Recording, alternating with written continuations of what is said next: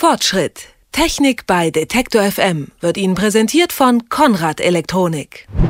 Was heute noch reiner Luxus ist, hat morgen Hinz und Kunz. Nirgendwo ist das deutlicher als im Autobereich. Beispielgefällig Einparkhilfen.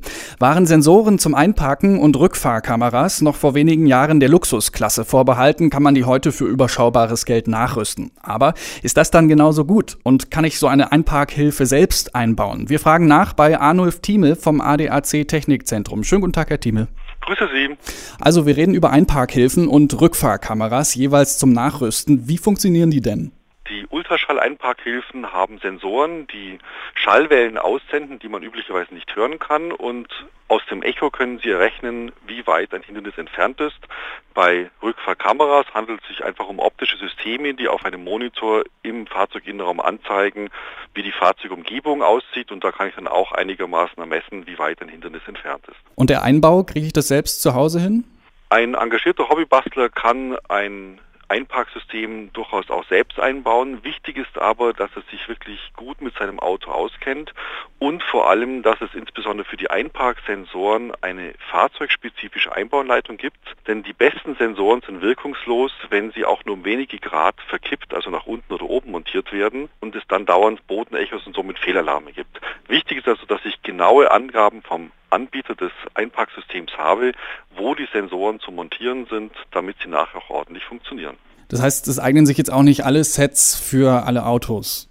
Es gibt meist universelle Einbausets, aber von den guten Herstellern gibt es eben fahrzeugspezifische Einbaublätter. Da sind einfach die Maße enthalten, wo ich die Sensoren platzieren muss.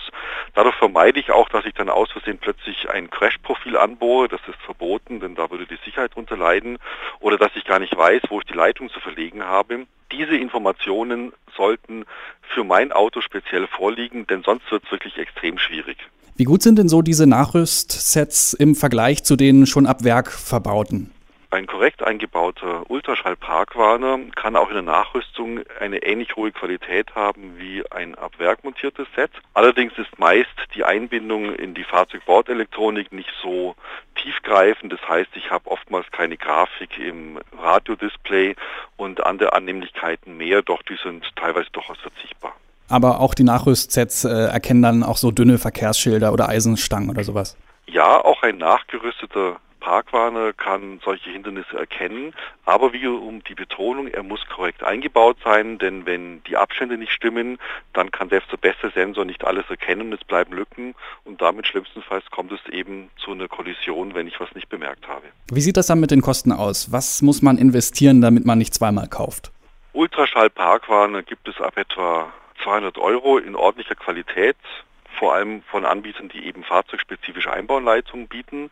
Ich muss dann schon mit mehreren Stunden Einbauzeit rechnen, vor allem wenn ich noch nicht geübt bin, wie man den Stoßfänger abnimmt. Bei Rückfahrkameras wird es meistens deutlich teurer, denn da muss ich ja dann noch eine Leitung nach vorn ziehen, wo dann der Monitor befestigt wird. Man muss auch dran denken, dass es für viele Personen oft ungewohnt ist, wenn ich rückwärts fahren soll, aber vorne auf den Monitor gucken muss. Das mhm. widerstrebt manchen Leuten, das sollte man sich wirklich vorher überlegen. Das sind oft Parksensoren, die einfach piepen und die ich immer hören kann, auch wenn ich rückwärts fahre. Und das ist eigentlich sinnvoll, damit ich für alle Fälle auch sehe, wer von der Seite vielleicht kommt. Wenn es also piept, tue ich mich leichter, diese Informationen zu verarbeiten. Jedenfalls, wenn man sich nicht davon kirre machen lässt sozusagen. Das ist richtig, wobei heutige Systeme zum einen oft angenehmere Tonlagen haben, beispielsweise dann wieder Ruhe geben, wenn das Fahrzeug stehen bleibt, also wenn sich keine Veränderung ergibt. Da haben die Systeme heute durchaus schon mehr Intelligenz. Wie ist das denn eigentlich mit der Haftung, falls doch was schief geht beim Einparken? Haftet der Hersteller dieses Nachrüstsets dann? Nein, der Fahrzeugführer ist stets für sein Auto verantwortlich und für alle Schäden, die es verursacht. Er kann sich nie auf ein technisches System herausreden, denn es ist ja auch mal möglich, dass ein Sensor beschädigt ist, was die Systeme allermeist auch erkennen und anzeigen, oder aber das Eis drauf ist oder wie auch immer. Es ist immer der Fahrzeugführer für sein Auto verantwortlich. Er kann es nie auf den Hersteller von solchen Nachrüstprodukten abschieben. Das sagt Arnulf Thiemel vom ADAC Technikzentrum. Mit ihm haben wir über Einparkhilfen und Rückfahrkameras zum Nachrüsten gesprochen. Herr Thiemel, vielen Dank für das Gespräch. Gerne. Fortschritt. Technik bei Detektor FM wird Ihnen präsentiert von Konrad Elektronik.